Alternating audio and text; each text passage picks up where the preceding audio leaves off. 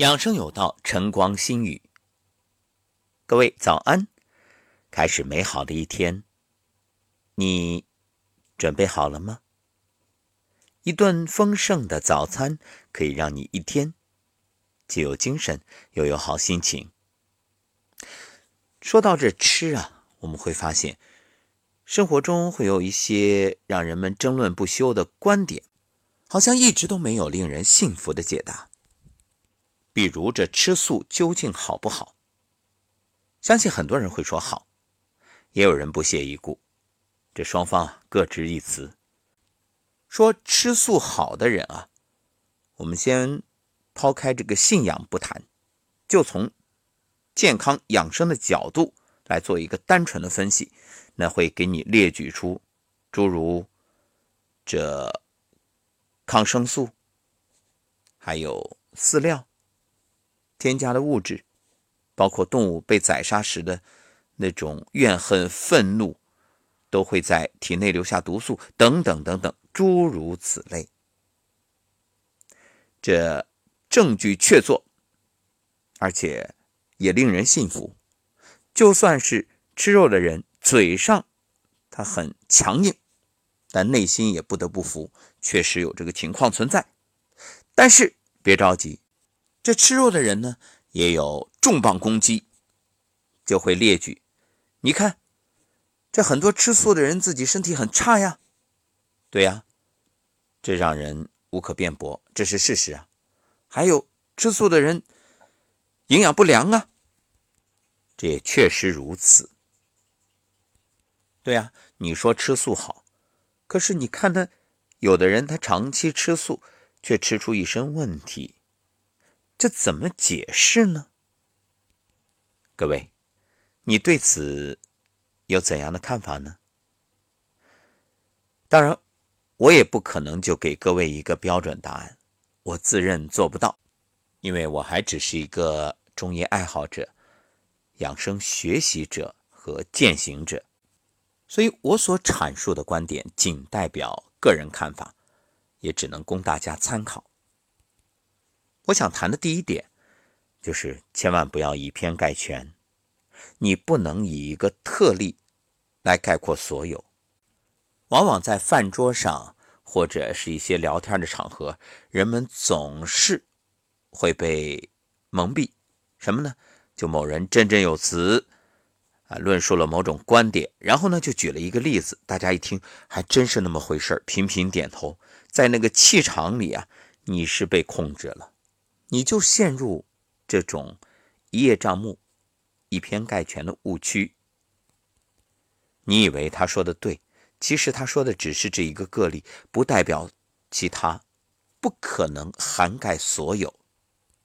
比如他举个例子，某人吃红烧肉吃一辈子，顿顿都吃的非常多，身体还特别好，而且活到九十多。哦，你恍然大悟，满眼放光。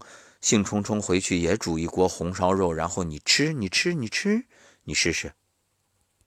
人比人气死人，因为人和人不一样，所以千万不要被误导，掉进这样的一种陷阱误区。因此，我们要学习啊，是要看基本规律，就是它有一个普遍性，还有一个特殊性。我们既要了解普遍性，也要明白特殊性。普遍性呢，就是。作为人，我们大家共同的身体构造呀，这需求啊，维持生命的基本元素啊等等。特殊情况呢，就是我生活的环境啊，我成长的经历啊，我的体质啊，这个它有有所差异，所以叫求同存异。养生归根结底，你看因时、因地、因人，缺一不可。那么关于这一点啊，其实今天早晨我是受到娜娜老师的启发。娜娜老师呢，在我们的养生群里面分享了一段内容，因为她学习营养学嘛，分享之后我觉着特别棒，就在这里呢给各位做一个阐述。那为什么有人长期吃素，身体却并不健康？是啊，如果你是这样一种情况的话。你拿来去给别人说哎呀，吃荤不好，要吃素，结果你整个人面色苍白，毫无血色，看上去就虚弱不堪。你说这个话谁信啊？他没法让人信服。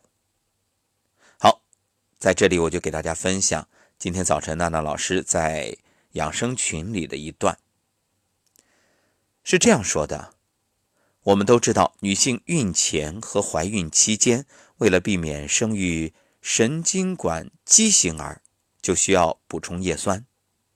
其实呢，叶酸啊是人体必需营养素。如果缺乏，就会导致具有红细胞性贫血，表现为头晕、乏力、精神萎靡、食欲下降，还可导致高酮型半胱氨酸血症。所以建议，如果你是血压高的话，首先啊要去医院检查一下血液里半胱氨酸的浓度，不要盲目去吃降压药，因为这叶酸啊。大多来源于动物性食物，所以长期吃素的人很容易缺乏。其实困扰很多人的一点就是如何既能保证素食，又能保证营养。注意，这里我们要有一个概念先厘清：素食不等于营养，它没有一个等同。为什么？你比如，你说素食。有的人天天是各种均衡的素食，同时呢去补充一些营养补剂，哎，这是一种状况。还有的人天天可能馒头咸菜，这也是素食啊，吃的很少。那你身体有可能一些营养素缺乏，但这里我们还要再区别，就有的人他吃的很少，他营养补充的不全面，但是呢。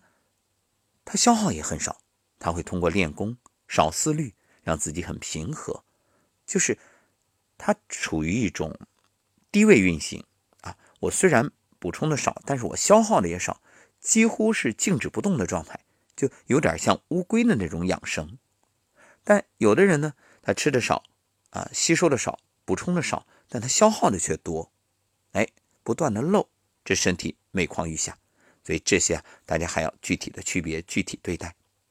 好，其实我们刚才已经说了这个解决方案，就长期素食，那有些动物性的营养，因为我有信仰，我又无法补充，怎么办？很简单，你用营养补剂呀。